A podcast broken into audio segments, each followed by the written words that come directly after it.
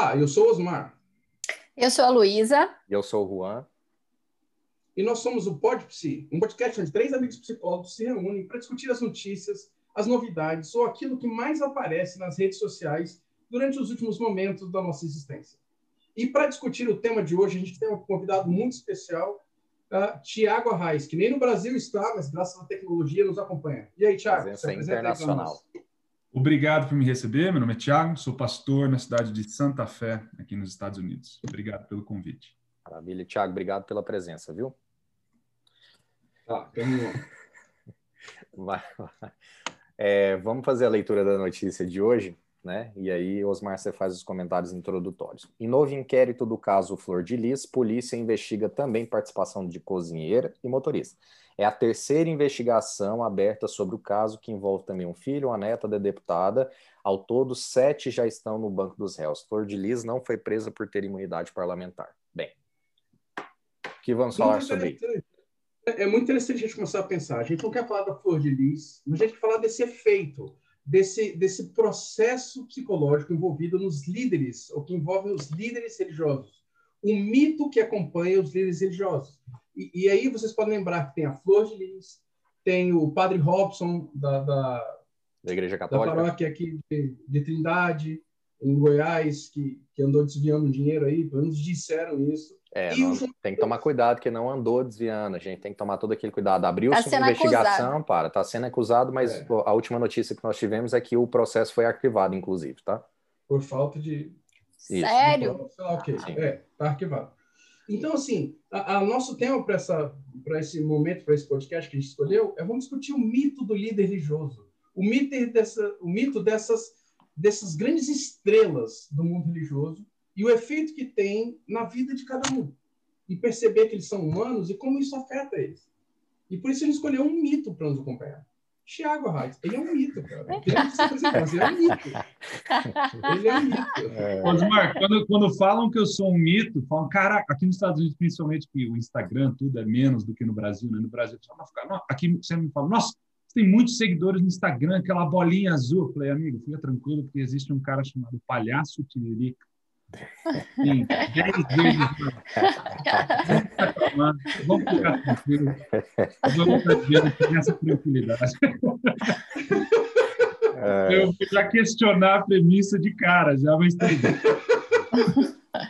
Tiago, então, antes, eu gostaria de, de colocar uma questão aí para a gente começar as nossas discussões. Então, ultimamente, né, e sempre nós vemos nas grandes mídias, é, diversos escândalos envolvendo líderes religiosos. É, é claro que a gente sabe que esses são poucos casos, né, dentro da grande maioria que se dedicam a esse fazer aí, mas vez ou outra aparecem casos.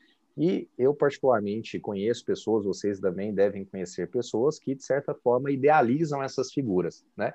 Eu gostaria que você começasse falando aí para a gente, você como, como líder religioso também, não sei se posso chamá-lo assim, mas é, de como é que você olha para isso? Tem muitos prejuízos para essas pessoas que colocam esses líderes nesses lugares, ou não? Você acha que elas passam tranquilamente sempre que há uma, um escândalo, um abalo nesse sentido? Me fala um pouquinho o que, que você pensa sobre isso. Claro, claro. Bom, de novo, eu acho que eu não vou poder apresentar aqui uma perspectiva acadêmica ou psicológica, por isso que eu decidi me unir a vocês aqui para ouvir e aprender também. Mas eu posso falar do que eu tenho observado primeira coisa, esse escândalo todo que acontece dentro do meio religioso, é, não deveria ser causar, pelo menos, pelo menos na minha ótica, tamanha surpresa nas pessoas. Afinal, parte do problema não só dentro da religião, mas fora também, é de achar que a igreja é algo é, diferente do que acontece na sociedade. Na igreja você tem seres humanos, né, egoístas, gananciosos, com planos, com sonhos, com ambições, com sonhos, com frustrações, com coisas boas, coisas negativas. Então, tudo que acontece dentro da igreja não é muito diferente do que acontece na política, na sociedade em geral. Então, essa é uma das grandes coisas que a gente sempre, sempre tem que levar em consideração. Então, o pessoal fala, pô, olha lá, aconteceu. Né? É óbvio que aconteceu. Lá dentro tem homem, mulher, tem é, homossexual, tem gente com diferentes né, maneiras de enxergar a vida, tem tudo, tudo. A igreja é um pequeno microcosmo do que acontece na sociedade como um todo. Então, já de cara, a gente tem que falar assim, claro, óbvio que vai acontecer em algum momento ou outro. Acontece com todo mundo, igual você falou? Não, não acontece com todo mundo, porque, obviamente, as coisas não funcionam assim. Mas é por isso que também a gente encontra muito dos paradigmas do que acontece dentro da política brasileira ou internacional, aqui nos Estados Unidos, dentro dos corredores da, da, das igrejas, essas mesmas dinâmicas, porque, de novo, são seres humanos é, com inclinações e práticas similares ao de fora. Agora, o que eu posso dizer sobre o que acontece dentro da religião, é, e mantendo em mente que não tem diferença com o de fora, que falando agora, né, vamos tirar de fora o religioso, né, o ser humano, por ser o ser humano, como a mente funciona epistemologicamente e tudo mais, é, tudo aquilo que acontece, qualquer evento novo, qualquer figura de poder, qualquer, qualquer coisa que acontece dentro do nosso horizonte existencial, na nossa percepção, vai ser interpretado, pelo menos da maneira como eu entendo, daí vocês estudaram isso daí podem me corrigir, obviamente, não tem problema nenhum, mas pela maneira como eu tenho observado e lido na minha vida, tudo vai ser interpretado com aquilo que é mais familiar para nós. Então, um evento novo, a gente vai encaixar naquilo que a gente está mais familiarizado, aquilo que a gente está mais acostumado. É, então, é, a maneira como a gente lida com líderes religiosos ou pessoas que parecem que estão no palco, no holofote e tudo mais, vai revelar aquilo que é mais familiar para nós. Então, quando você pega esse mecanismo básico epistemológico, quando você vai interpretar, por exemplo, pô, tinha que ter pensado num exemplo para isso daqui, mas próprios líderes religiosos que estão no palco, a igreja como né, um palco, holofote e tudo mais. O que, que é mais familiar para a pessoa hoje em dia, para a sociedade? Essa cultura do entretenimento. Pessoal, padre Marcelo palco... Rossi, Padre Fábio de Mello, esse pessoal que... Vai, e, eu, e não estou culpando eles. Isso é a nossa sociedade, a, cultura do entretenimento aí dos anos né, 50, vamos dizer, para cá, com a, com a televisão expandindo e estando em cada né, sala de estar e depois internet, celular e tudo mais, essa é a cultura que domina a sociedade, é o que está mais próximo a nós, são os paradigmas que estão mais próximos, próximos a nós. Então, quando você vê um cara lá na frente com o microfone na mão, é muito fácil você colocar ele como, ó, aquele cara lá, ele é importante aqui. Ele é pedestal. O... Lógico, você vai interpretar dessa maneira porque não tem nada no lugar desse paradigma que poderia fazer a interpretação acontecer de uma maneira diferente. Então, no final, esse endeusamento das lideranças que a gente, que a gente vê hoje em dia, para mim, é só um sinal de qual paradigma está funcionando ou é o, é, é o paradigma dentro da mentalidade da sociedade religiosa e não religiosa para interpretar essas figuras. E, obviamente, tem todo um sistema é, mercadológico por detrás das igrejas, da música, do, do âmbito religioso, que vai capitalizar em cima disso daí também. Então, vai fazer o quê? o, tudo isso revela apenas onde o paradigma se encontra. Ninguém vai paisar para trás e falar assim, cara, mas por que está dando tanta moral para esse cara? Ninguém faz isso. Porque o paradigma da maioria é isso daí. O entretenimento que já encontrou, já definiu as categorias e os paradigmas e tudo mais. Então, essa mentalidade é o que a gente enxerga dentro e fora do âmbito religioso. A gente pode dizer assim. Mas é, eu queria fazer uma pergunta. Desculpa, vai lá, vai lá, Luísa. Deixa a Luísa é... fazer primeiro. Sim. Deixa eu fazer uma pergunta para o Tiago. É porque, assim, eu concordo que seria, que seria menos chocante, de fato, né? Se é, é, entender o que, tá, o que acontece com essas figuras como a Flor de Lis, né, como João de Deus, é, é, se a gente comparasse né, o ambiente religioso, não só da igreja, mas de, de espiritualidade, de religião, como qualquer outro ambiente né, é, humano. Mas é. o que eu acho que provoca, de fato, um choque, né? Uhum. É, é, eu acho que é o discurso ah, religioso, né? Então, existe um discurso, isso, isso em todas as religiões, não é uma específica. Existe um discurso que, que se vale de uma moralidade, né? Isso. De regras, isso. de condutas que são esperadas dentro desse ambiente, é, e existe uma, uma, uma, uma, pregação mesmo em cima dela, e uma exigência, inclusive, das pessoas que frequentam as comunidades de seguir é, de seguir essas regras, né? Claro. E aí, quando uma pessoa ela prega muito fortemente algo e ela não vive aquilo que ela prega, não hum. que isso não aconteça, isso acontece em todos os âmbitos da sociedade, na verdade, essa incoerência, não é só a religião, né? Ah, Mas é. parece que dentro do, do âmbito religioso, parece que isso, isso toma uma proporção e aí na minha visão, na verdade, né, é por conta da exigência, da cobrança da comunidade, de, de, da comunidade ter que seguir algo que a pessoa, o líder, muitas vezes não segue O que, que não, você acha disso? Porque a sensação que eu tenho, acho que é o discurso que torna a, a situação mais, mais chocante. 100% de acordo com o que você acabou de dizer. Óbvio, o peso de você falar em nome de Deus, o peso de você apresentar a igreja, pelo menos como eu apresento aqui na minha comunidade, como uma alternativa ao império, e não deveríamos viver pelos princípios do, do império. E, obviamente, aqui eu não forço leis e legalismo para cima das pessoas, mas muitas igrejas fazem isso, de que a saia é longa, é isso aqui, e daí o que acontece, obviamente, é que quanto mais regras, na minha experiência pastoral, desde quando estava estudando teologia, o Osmar lembra disso, que ele também a gente acompanhou muitos casos similares. Quando tem uma abundância de regras, você pode ter certeza que isso está encobrindo uma iniquidade aguda.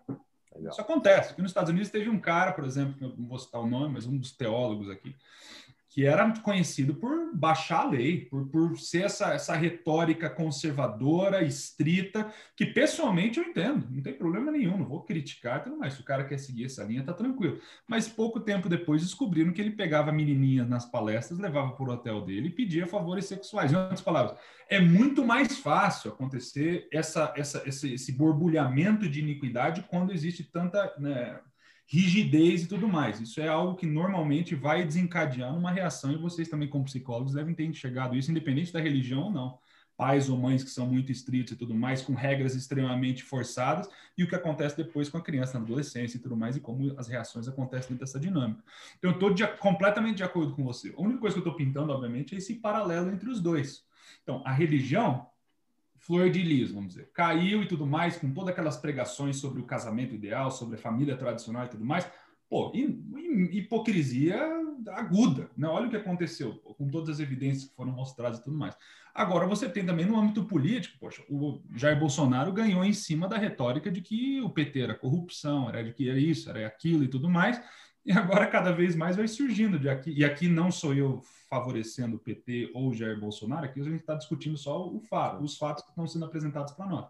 Você vê o probleminha de, de corrupção aqui, dinheiro no bumbum ali, coisinhas aqui, que também é uma baita de uma hipocrisia imensa que vai afetar a sociedade em uma proporção muito maior do que flor de lis. Então é só esses, esses paralelos que eu estou fazendo, mas eu estou completamente de acordo com você. Hipocrisia é hipocrisia. a maneira como ela se revela agrava. E eu, e tô contigo, no sentido de que falar em nome de Deus, falar em nome de uma moralidade que deveria transcender aquela que a gente encontra em ambientes políticos e tudo mais, agrava a situação e o discurso, por causa do discurso. Então, estou 100% de acordo com isso. Tiago, eu tenho uma, uma pequena dúvida aí, eu vou abrir comentário para a Luiz e para Osmar em cima disso também, que é assim, você acha que os líderes religiosos hoje, né, as pessoas que se colocam nessa posição, elas têm ideia do tamanho da influência dela sobre aqueles que quem a seguem e os prejuízos causados quando acontecem qualquer tipo de coisa que é, que leva aquela imagem que as pessoas têm,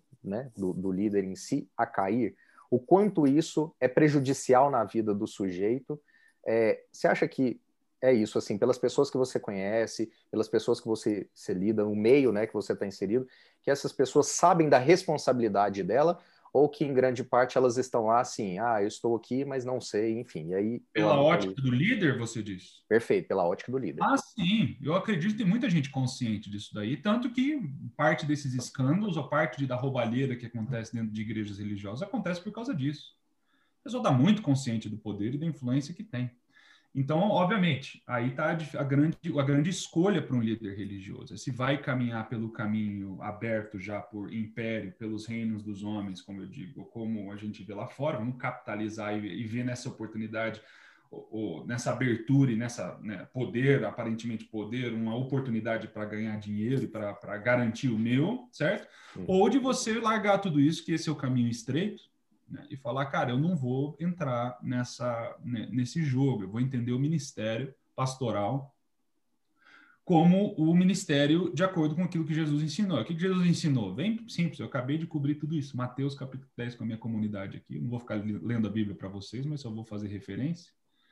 É, Mateus 10, Jesus fala que ele olhava para as pessoas lá fora, eles eram como ovelhas sem pastor, desamparadas, abusadas, perseguidas por aqueles que deveriam estar cuidando delas.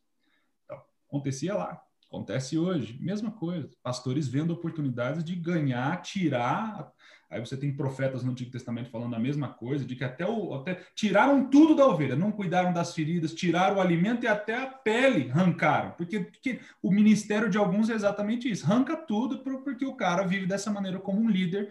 E daí chega Jesus e vê, ó, tá todo mundo sofrendo a mesma coisa, não só com liderança religiosa, mas com religi eh, lideranças políticas, Roma e tudo mais, fazendo a mesma uhum. coisa. Então Jesus chega e fala para os discípulos, isso é capítulo 10, antes de Jesus enviar os discípulos para ir lá servir. Fala, vocês vão ir como ovelhas ao meio de lobos. Jesus não manda eles como pastores, com um cajado para bater. Não, vai como ovelha ao meio de lobo. O que, que isso significa? Significa que o ministério de acordo de Jesus é sofrer com aqueles que sofrem.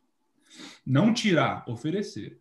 E ministério com Jesus, ele envia como ovelhas para os discípulos saberem que eles não são superiores. Então, esse senso todo dessa parada que acontece hoje era uma realidade lá e com essa mentalidade de entretenimento ficou ainda mais agudo. Pô, quem, que pessoa né, com um cérebro funcionando, né, que, que não vai pegar uma oportunidade de, de ganhar grana e de abusar e de, de fazer alguma coisa para se dar bem numa situação dessa. A política funciona assim. Por que, que eu vou esperar algo diferente do, do ambiente religioso? Não vai. Agora, quantos pastores aí, Goiás, se encontra lá varrendo o chão depois de um, de um, de um, de um culto? Você encontra sofrendo na casa das pessoas. E normalmente são os que ninguém conhece. Os caras uhum. são invisíveis no meio de tudo são os que desapareceram nesse serviço, que não se consideram superiores. Então você tem todas essas dinâmicas que acontecem. Que, por que, que são, as coisas são assim? O Juan perguntou. Porque é simples, escolheram um caminho que é muito similar aos, às hierarquias políticas e falaram, cara, tem uma oportunidade aqui para me dar bem. Julgo eles? De forma alguma. Agora, uma pena que a cultura religiosa hoje é essa, é do pastor meio que celebridade, é do cara que está com o microfone lá, é do, do, da igreja como um objeto de consumo no mercado religioso e por aí vai. Aí o que, que a gente vai esperar diferente? As mesmas coisas que acontecem lá fora. Então, assim, é, achei interessante a sua perspectiva. É, é, então, talvez um dos maiores desafios, né? Eu acho que tanto dentro da igreja quanto em outros âmbitos religiosos é não ser seduzido pelo poder, né? Porque quando você, você, você traz essa passagem, eu acho que isso é interessante, né? De, de igualdade, né? Igualdade. Você, de igualdade diante das ovelhas, né? Que nós somos iguais, né? É, diante de Deus. Aí isso implica uma, uma relação de, de não poder, mas de, de, de, de é, comunidade, né, de crescimento conjunto, de andar, de contribuir, né, junto, de cooperatividade e não de poder. Então, talvez seja justamente isso que vale a pena é, avaliar, né? Que, que, poder é esse que esses líderes eles vão alcançando e que distanciam muito é, é, eles, né, das pessoas comuns e, e ao dar a, a, comunidade dar esse poder a esses líderes abre-se a possibilidade para todo tipo de abuso, porque a gente também dá poder para essas pessoas, né? Eles não estão lá só porque eles quiseram, eles eles ganharam poder porque alguém deu. Então, talvez a reflexão sobre o lugar do poder dentro né, da, das instituições religiosas, é, acho que talvez seja bastante válido. É muito mais fácil cair na tentação quando a igreja já tem essa estrutura de entretenimento e de poder. Você está completamente certo. É exatamente. E não tem culpado, é os dois lados. A estrutura está lá, o cara entra para ser um líder nessa estrutura. Muito difícil. Mas se a gente considerar também a nossa realidade hoje, a realidade do mundo virtual, a realidade das redes sociais e o quanto que uh, qualquer um pode se tornar uma celebridade, Sim. criando qualquer coisa. O Thiago falou, né, que o, o, um deputado do Pior Não Fica está aí bombando, é um mito da, da, rede social. O Whindersson Nunes é um dos maiores, Felipe Neto. Então, assim, diante dessa perspectiva da rede social, qualquer coisa de qualquer pessoa pode virar sucesso instantaneamente. E aí, eu, eu vou pelo caminho da Luísa, as pessoas não estão prontas para o sucesso, não estão prontas para o poder que cai nas mãos e você vê líder religioso opinando sobre qualquer coisa, você vê líder religioso apresentando ideias pessoais em nome da instituição, você vê uma série de problemas acontecendo que eu acho que também tem muito a ver com essa realidade social, de rede social, de internet que a gente vive hoje. Claro. E aí, às vezes, dá, dá um problema, porque uma pessoa que não é conhecida é julgada em nome desse, desse líder, que, ou, ou por esse líder que tem o poder, porque tem a plataforma de poder que fala em nome da instituição pesada, e uma pessoa simples é julgada Isso. e é massacrada. E é aquilo, aquele problema de vida é cancelada virtualmente por aquilo que ela não concordou, por aquilo que ela pensou diferente, e o líder que não a conhece a julga de longe. E porque ele é o líder, ele é o famoso, ele é o poder, o que ele fala tem poder, tem quase a palavra, é quase a palavra de Deus. Exato. Aí quem sobe no seminário e vê essa estrutura toda fala, pô, eu também quero subir lá em cima. Os caras estão dominando a parada toda, o negócio é bom lá em cima. Aí quem que vai querer tirar o pé da escada, né? E falar, não, eu não quero, eu quero ficar aqui no meu cantinho, numa igreja menor, onde eu sei o nome das pessoas. Não, não vou ficar fazendo marketing do que a igreja faz, porque não é um produto no mercado religioso. Para fazer um ministério contracultural, de acordo com aquilo que eu acabei de mencionar, e o Osmar está falando exatamente como essas estruturas funcionam dentro disso, é muito difícil. Porque a gente já nasce, hoje em dia já nasce dentro do sistema. Não tem um. Bom, enfim, não tem uma. Não é. existem caminhos claros de como isso acontece, porque é invisível. Não tem caminho claro do, da alternativa, porque a alternativa é, por definição, invisível. Jesus falou: vai e seja sal na terra. O que, que é sal? Entra na panela e desaparece, só sente o efeito. Como é que é a cultura que o Osmar acabou de falar de, de mídia? É visibilidade constante. É informação, é post, é coisa e tudo mais. Então, onde é que está a alternativa? Ninguém nunca vai saber. Por quê? Porque não aparece. então, não tenho muita esperança sobre o que está acontecendo aí, não. Vocês acham, vocês acham que a ideia de colocar alguém em um pedestal, como se aquele alguém detivesse todas as respostas sobre o que é nosso. Certo. Contém um aspecto infantil de pensar naquele desamparo, é, é, naquele desamparo existencial que, que acomete pelo menos a maioria das pessoas. E o fato de colocar essa pessoa nessa idealização de alguém que vai solucionar os meus problemas que não seja esse mesmo, o me, eu mesmo eu, eu não assumo a responsabilidade sobre isso, é sempre um terceiro que tem a resposta sobre mim. Existe. Osmar é chato. Gente, só para quem não está vendo o vídeo aí, o Osmar, tá bravo. o Osmar está escrito assim, ó, Freud não, só para quem entender, tá? É, é Mas por isso eu estou... Analista, por isso é, é filho do Freud. Então, não, sou, não sou filho. Criança perdida. Né? Não, não sou filho do Freud. Freud tem um monte de filhos, mas dentre eles não sou eu não, aliás. Se fosse, eu acho que eu estaria melhor hoje. Mas enfim, é, porque me preocupa muito, e foi isso a temática inicial da nossa discussão, né? Quando aparece um caso como João de Deus, Padre Robson, Flor de Lis, que são essas figuras que estão bastante em evidência, o quanto de fé e expectativas as pessoas depositam nessas figuras, e essas figuras chegam um dado momento da vida e escorregam ou mesmo caem, né? E o impacto, eu fico pensando no impacto que isso tem na vida do sujeito. Então, não, não, é, é, não jogar para o outro que te escuta a responsabilidade sobre a própria vida, né? Não é um pouco, um, não é um tanto perigoso, sabe? E, e, de novo, essa ideia da idealização não seria aí um pouco infantil? Me diga aí o que vocês pensam sobre isso. Tá, antes do Tiago responder, é, não, fale, é, Osmar, você estava bravo. Eu quero ouvir a razão. Não, é, essa coisa do infantil eu discordo completamente. A gente não é uma eterna criança, a gente se desenvolve, a gente cresce, a gente atualiza e ressignifica uma série de coisas. Mas o, o grande ponto é, uh, o quanto que a gente começa a depender de outros para definir a nossa vida. Esse é um aspecto da religião, normalmente institucionalizada, uma, uma prática religiosa que me incomoda muito. A, a, a, nossa vivência religiosa, a nossa prática de fé, a, até a nossa ética pessoal, a nossa moralidade, ela começa a ser pautada externamente. Em, em nome de um coletivismo religioso, eu acho que a gente perdeu a característica da individualidade da fé. Então, a fé é o que mandam eu ler, o que dizem que eu posso fazer e não posso, se eu posso fazer isso não posso, se eu posso fazer aquilo não posso, eu vou perguntar do padre, do pastor, do meu líder religioso, do meu guia, eu, eu, sabe? Existe uma série de aspectos que eu acho que, que a individualidade se, se desaparece, a minha capacidade de escolher, de pensar, de decidir, desaparece dentro do guarda-chuva religioso. Mas não é justamente é, essa é, diluição né, do individual num coletivo que seria algo que representa um pouco a, a infantilidade? Sim. Porque se eu não me responsabilizo, eu não preciso, eu não preciso é, de fato me colocar como adulto pensante, como alguém que se responsabiliza pela própria fé, né? Eu fiquei pensando quando o Juan fala, embora não seja psicanalista nem filho, nem filho de Freud, né? a gente precisa de gente inteligente na, na madrugada. embora não seja psicanalista nem filho de Freud, tem alguns aspectos que, que de fato eu percebo em termos de maturidade é, aí eu vou pegar o caso do João de Deus, que eu acho que de todos, embora o da Flor de Lis seja muito chocante, digno de um filme, na minha opinião, que deve sair, né, o segundo filme dela um dia, Mas eu vou pegar a história do João de Deus no, no, na seguinte é, questão. Eu acho que existe uma imaturidade na confiança é, hum. cega nesses líderes religiosos. Porque, assim, uma coisa é o líder, outra coisa é Deus. E aí eu tenho a sensação que há uma transferência da confiança de Deus para o líder religioso. Obrigado, e aí, quando acontece, né? Quando acontece algo como aconteceu com João de Deus, onde existe uma situação de abuso, né, abuso sexual, mas ainda assim é tão impossível você pensar que um servo de Deus está fazendo isso porque a sua confiança foi transferida de Deus para ele.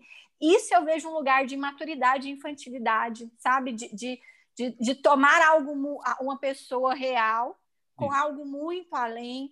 Isso eu acho que coloca as pessoas em risco, como aconteceu no caso da Flor de Lis, né? Alguém morreu por causa disso, como aconteceu com as milhares de mulheres que foram abusadas pelo. É, milhares de não, né? Mas foram muitas, né? É, é, as várias mulheres que foram abusadas pelo João de Deus. Então, acho que esse aspecto dessa confiança cega, né, é, num líder religioso, seja ele qual for, mas sem questionamento, eu vejo aspectos de maturidade nesse sentido. É mais fácil não questionar. Né? É mais fácil abrir mão da, da individualidade para ter alguém para guiar os meus passos. Aí, nesse sentido, Osmar, eu sou obrigada a concordar com, com, com, com Gente, o, o, meu digníssimo. Infantilidade não é imaturidade. Vamos definir as duas coisas. Imaturidade. Vamos seguir com imaturidade. Mas duas coisas que eu podia dizer aqui que eu estou achando muito interessante a discussão. É sim e não com relação à imaturidade. Sim, no sentido do que a Luísa falou, de que eu terceirizo a minha, o meu pensamento, eu terceirizo a minha fé eu não, isso tem, tem na Bíblia também. O povo de Israel está na montanha. Deus fala com eles, eles falam: não, não, não, não, a gente não quer ouvir esse trovão não. Moisés, você fala com a gente. Isso já está dentro da gente. A gente quer, a gente não quer treta. Você pensa por nós, você fale por nós, e essa terceirização acontece no ambiente religioso de começo até o fim. O povo não pensa, eles recebem na confiança, e essa parte da confiança envolve confiabilidade. Então não é só sobre confiar mas é de confiar de que aquela pessoa vai ser confiável, sendo que na Bíblia isso só pertence a Deus. Deus ele é fiel, Deus ele é confiável. A minha fé não é na igreja, não é no líder religioso, não é no irmão Isaías. A fé é em Deus porque ele é bom, ele é confiável. Quando isso é invertido, como a Luísa bem falou, aí isso é um sinal de imaturidade e abre a porteira para uma multidão de abusos. Ao mesmo tempo, essa dependência ou a necessidade do outro é um sinal de maturidade, porque conhecimento na Bíblia não é construído individualmente, é construído em comunidade. E é isso que evita daí uma pessoa só ser o ditador do qual é a verdade, que o Osmar também mencionou antes, de alguém que vai sempre falar e vai ser a voz de Deus para a comunidade. Não, aqui pelo menos na minha, na minha comunidade, a gente tem estudos em comunidade sábado de manhã, sábado à tarde, terça à noite, três vezes por semana. Não sou eu ensinando constantemente. Não, é um diálogo. Fala, galera, olha, eu preparei isso daqui, esse é o estudo, vamos ler o texto. Olha, a direção disso daqui é isso, o que, que vocês acham? E o pessoal vai compartilhando. E todo mundo cresce na discussão. Porque não é só uma pessoa eu assumindo a minha posição de poder falar, oh, agora eu vou ensinar para vocês como é que é e eu não quero ninguém questionando. De forma alguma. Me contrarie, me fale como é que você ouve isso daqui. Existe uma outra maneira de pensar, porque na Bíblia não tem um livro ou uma carta dentro da Bíblia que é escrita para um indivíduo simplesmente guardar, ou, em outras palavras, que não tem em vista a comunidade de fé. Porque a construção da, do entendimento, da sabedoria, não é algo individual. Agora, o bom disso tudo, Luísa, porque eu sei que você está com medo de eu falar contra a individualidade, é somente nesse contexto é que eu me descubro como indivíduo, de que eu tenho uma voz, de que eu tenho a minha maneira, de que eu tenho uma abertura para exercitar a minha percepção no entendimento de que eu não vou ser afastado ou julgado por causa dessa abertura. Então, para mim, eu vejo as duas coisas. Quando é terceirizado, quando eu coloco fé e tudo mais sobre o outro, sinal de maturidade. Agora, um sinal de maturidade é entender de que eu não sei todas as coisas. Uhum. E de que eu preciso do outro, de que, de que o entendimento e sabedoria é construído dentro de comunidade. Ou seja, principalmente uma comunidade que causa essa abertura e não tem só um ditador falando de cima, como é a cultura. Ou seja, eu me construo na comunidade, mas a minha ação na comunidade transforma a comunidade, que acaba me transformando. Claro, o problema que você mencionou, Osmar, da, da perda de individualidade, é do problema do que acontece numa comunidade doentia que vai sempre exigir uma pessoa lá de cima uma norma de conduta, uma flor de luz. Essa é a família trazendo, e o indivíduo pensa, bom, já era, vou ter que viver desse jeito. Agora, se essa estrutura de poder é quebrada, onde eu posso me enxergar no outro como igual, onde todos têm uma voz, aí essa é uma maneira de eu exercitar minha individualidade também. Não nega a minha individualidade dentro da comunidade, mas desenvolve um nível de responsabilidade como um indivíduo para o coletivo e para a minha vida fora da comunidade também, que é o que a gente tenta fazer aqui. Eu acho uma, um exercício incrível, a pessoa saber que tem uma voz, de que não precisa receber a lei e ficar quietinho no canto. É, é maravilhoso. É, é um sujeito como protagonista, né, do senhor Osmar. Isso. A minha história transforma a minha cultura e a minha cultura afeta a minha história. É uma coisa linda. É. Lindo mesmo, Osmar, estou contigo. Acho lindo mesmo. Mas o que eu acho lindo é assim, é a questão, de novo, de, é, da falta dessa hierarquia, sabe? É, é, entender que cada um contribui ao seu jeito e tem o seu papel dentro daquela comunidade e que não existem pessoas melhores do que outras, mesmo que tenham saberes diferentes, né? Mesmo a pessoa mais simples, ela tem uma uma contribuição para a sabedoria daquela comunidade. Isso eu acho, isso eu acho que é um aspecto muito legal de, de, uma espiritualidade saudável na minha visão, sabe? Porque quando existe esse aspecto de um detentor de, de, de saber, onde é ele que ensina sobre as verdades universais, isso sempre me incomodou muito, sabe? Dessa, dessa coisa muito é, verticalizada, né? Eu, eu, eu, eu nunca curti muito, não. Osmar, eu, eu, eu, vou aproveitar só o gancho da, da Luísa, porque assim, eu não ia citar Freud hoje, mas você me instigou, né?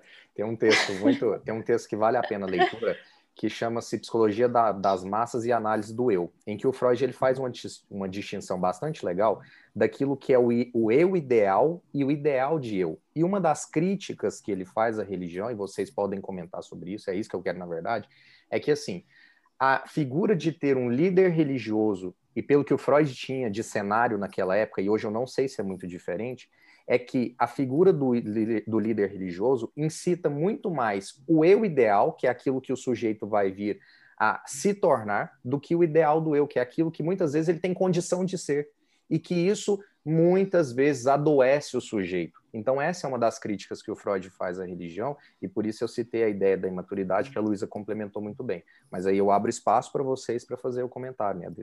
o comentário de vocês. Não, mas isso tem muito a ver, porque eu lembro que, que, na minha comunidade religiosa tinha um pregador na década de 90, dos anos 2000, que era muito conhecido, só que ele era peruano. E muita gente copiava o sotaque dele na hora de pregar. Sim. Entendeu? A pessoa brasileira mas ia falar, começava a falar meio com a língua, a língua do jeito que ele falava. Por que, na minha opinião, e agora com essa fala de Freud, que nem tudo está perdido, não resta esperança, não, mas o que, que nos faz ver nesse, nesse aspecto? Que sim, a, a minha identificação com a pessoa acaba se tornando a minha identificação com o ideal religioso. Então, aquela pessoa se torna a encarnação da, da, da minha religiosidade. E ao invés de estar olhando para para Deus, eu estou olhando para homens e esperando dos homens aquilo que deveria vir de Deus. Isso não é perigoso? Uhum. Muito. Porque o ponto de partida é o indivíduo. Não, e, uhum. e, eu acho que essa é a dificuldade, que todo mundo quer ser famoso, poderoso, todo mundo quando lê a Bíblia quer ser Moisés, quer ser não sei o quê, porque vê essa parada sendo... Mas você leva a Bíblia a sério, você vê as histórias que estão narradas lá, quem que quer ser igual a Moisés, ficar 40 anos andando no deserto com esse povo? e não queria saber absolutamente nada de Deus, criticava ele por dia a dia. Ninguém quer isso. Essas figuras religiosas, se a gente levasse de novo a Bíblia a sério, a gente ia ver a incoerência de querer idealizar uma parada dessa dentro da nossa vida agora. Porque a gente usa, acho que semelhante ao que o Juan acabou de falar, a gente projeta o nosso ideal religioso para esses personagens e tiram deles aquilo que na verdade a gente queria, e não necessariamente aquilo que está sendo revelado. Quem era Davi e Salomão? Os caras abusavam um monte de gente, cara. Matavam um para ficar com a mulher do outro, tudo mais. Então, essa é a parada. Se, se, se, o povo levasse a sério o evangelho, as coisas que eu mencionei, de ser igual como ovelha, de o último é o, é o primeiro, de que o grande é o que serve, 90% do que é feito dentro do ambiente religioso hoje em dia, o pessoal fala, isso aqui não está certo, não. Famoso é a, é a dona Marta que limpa a igreja lá atrás todo dia e varre o chão.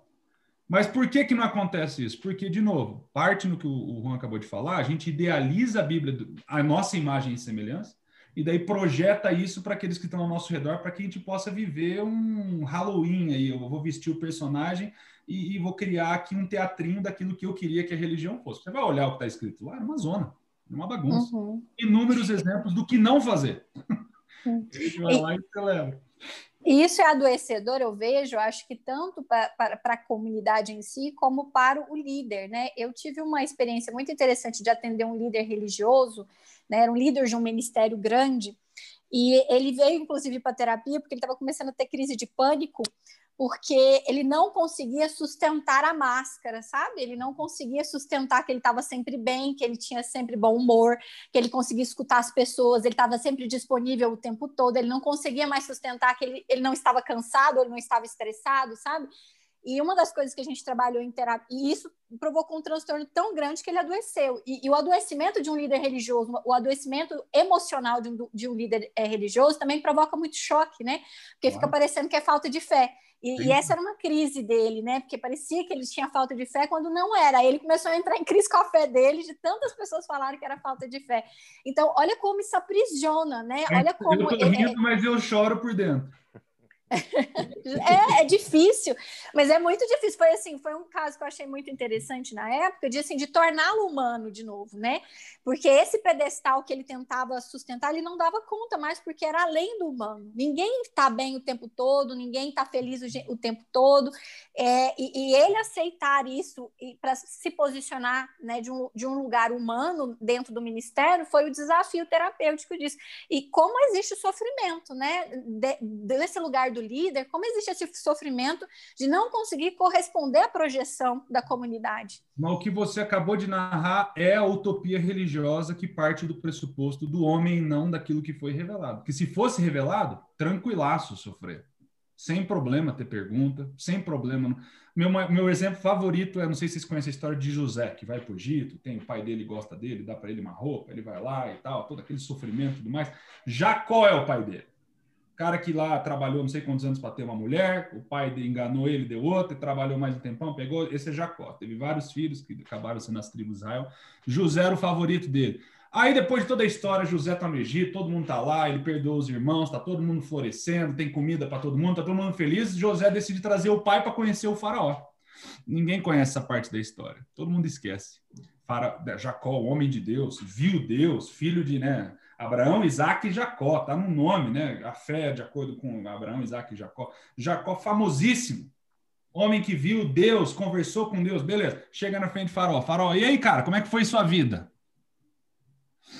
Aí ele fala, foi longa e sofrida. Ele não pega a oportunidade de falar, olha, Deus é maravilhoso, eu nunca duvidei. Não, foi longa e sofrida. E eu sempre achei isso um raio-x do que é a história da Bíblia é uma história longa, sofrida, de um monte de gente que não tinha resposta, que tinha pecado tudo quanto é lado, mas decidiram confiar na confiabilidade de Deus e não em si mesmo e tudo mais. O que, que a religião fez ao longo dos séculos? Largou isso tudo aí, criou essa utopia que adoece. Acho que essa é a melhor palavra, Luísa, que você mencionou. Adoece. Não só os líderes, adoece a comunidade, adoece o testemunho, e tira o impacto daquilo que o cristianismo ou a religião poderia ser no mundo, que nada mais é do que o florescimento do ser humano. A imagem e semelhança do ser humano maior, de acordo com as escrituras, como eu creio, Jesus. Isso aí, uma tragédia. Bem, oh, well. hoje eu estou por conta do tempo, né? Vou abrir aí para vocês cada um fazer um pequeno, pequeno mesmo comentário, né, para a gente não estender demais o episódio mas diante do que, do que a gente discutiu hoje, o que, que vocês estiveram pensando aí, enfim. Eu acho que, que o, o, que eu tiro de mais importante da nossa discussão de hoje, Juan, é lembrar que aquilo que eu sou nunca vai ser maior do que aquilo que eu respeito, do que eu adoro, daquilo que eu coloco como mito para mim no mito no sentido do, do de um complexo de mitos, é o complexo junguiano de mito, ou seja, uma, uma projeção do meu das minhas expectativas, do meu eu ideal. Então, se eu colocar em homens, eu só vou chegar até eles. E provavelmente eu nunca sei, me sentirei igual a eles. E isso vai me limitar, isso vai me aprisionar, isso vai me adoecer. Se eu não, não imaginar que é, é, é a transcendência, é, o que Kierkegaard fala de você encontrar o, o, o estágio religioso, aquilo que vai além, se você não passa por isso, você vai viver preso na, nas lógicas que nunca vão preencher o que você precisa. O estágio ético, o estágio estético, né, a questão de viver por prazer ou por dever, nunca vai te colocar no nível de ser da real existência, que seria esse eu transcendente. Legal. Luísa, vamos deixar o comentário do Thiago para o final, depois do meu. Luísa, faz o seu.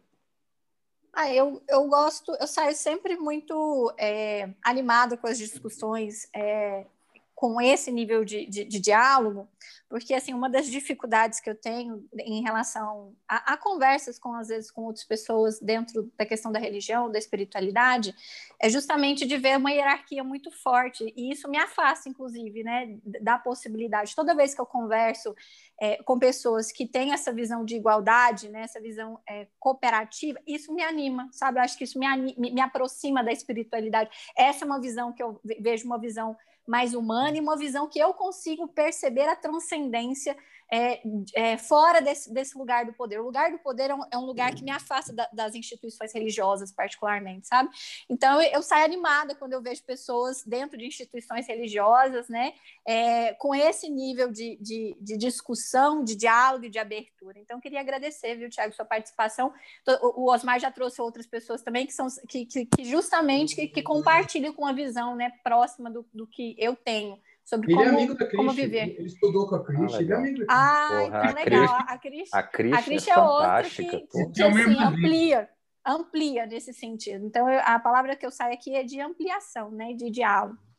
Bom, eu, o, meu, o meu comentário é, assim como, primeiro agradecer novamente, né, Tiago, a tua, a tua disponibilidade em conversar conosco, em conversar com quem está escutando a gente, e faço é, de boas partes das palavras da Luísa as minhas também, é, é, sempre muito legal quando a gente recebe alguém que está disposto ao diálogo, alguém que não está nesse lugar de pedestal, né, de dizer aquilo que é certo e errado, o que é a verdade plena e absoluta, que não há possibilidade de questionamento, porque nesse sentido, o que a gente mais recebe, né, é, é dentro do consultório hoje, pelo menos eu falo da minha experiência, são sujeitos que não conseguem se questionar, que estão com verdades tão rígidas sobre determinados assuntos e adoecidos em função daquela, daquela, daquelas verdades e não conseguem abrir mão. E eu acho que o, o, o líder religioso ele tem um papel tão fundamental na vida desses sujeitos e às vezes de flexibilizar, de minimizar um pouco esse sofrimento, para que o sujeito consiga minimamente caminhar. Então, quando alguém né, se coloca nesse lugar, de novo, de pedestal, de quem é o dono da verdade, é, eu não sei se ele tem noção da responsabilidade que ele tem sobre a vida daquele sujeito que o escuta. E essa talvez seja uma das maiores críticas que hoje eu tenho, né, a questão da religião, ou mesmo do. É, é, e um pouco do que o Freud também é, criticou em toda, em toda a obra dele. Mas obrigado, e eu abro para você fazer um último comentário aí do que, que você achou, enfim.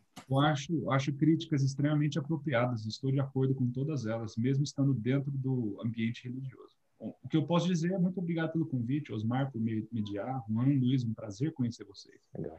Eu acho que o que eu levo disso aqui é sempre bom ouvir e aprender também nesse, nesse tipo de diálogo. Mas o que eu levo é a alegria de saber que vocês estão aí fazendo esse trabalho bonito, de trazer um pouquinho mais de humanidade para as pessoas que estão tão adoecidas por tantas coisas. E sabendo que nem todas as igrejas mais fazem isso, quando deveriam fazer isso.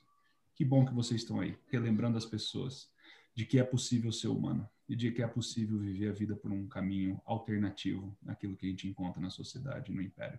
Então, obrigado pelo que vocês fazem. Para mim foi uma alegria ouvir e compartilhar. É, gente, é, é, eu só queria, já que o Thiago não vai fazer isso, eu, queria dizer para vocês que tem um podcast chamado A Outra Igreja. É muito legal, é muito legal. Ele discute uma série de textos da, da, da Bíblia, mas de uma maneira para fazer você pensar mesmo. Quem tiver interessado, quem curtir, a Outra Igreja é um podcast, acho que está em todas as plataformas, hein, Thiago?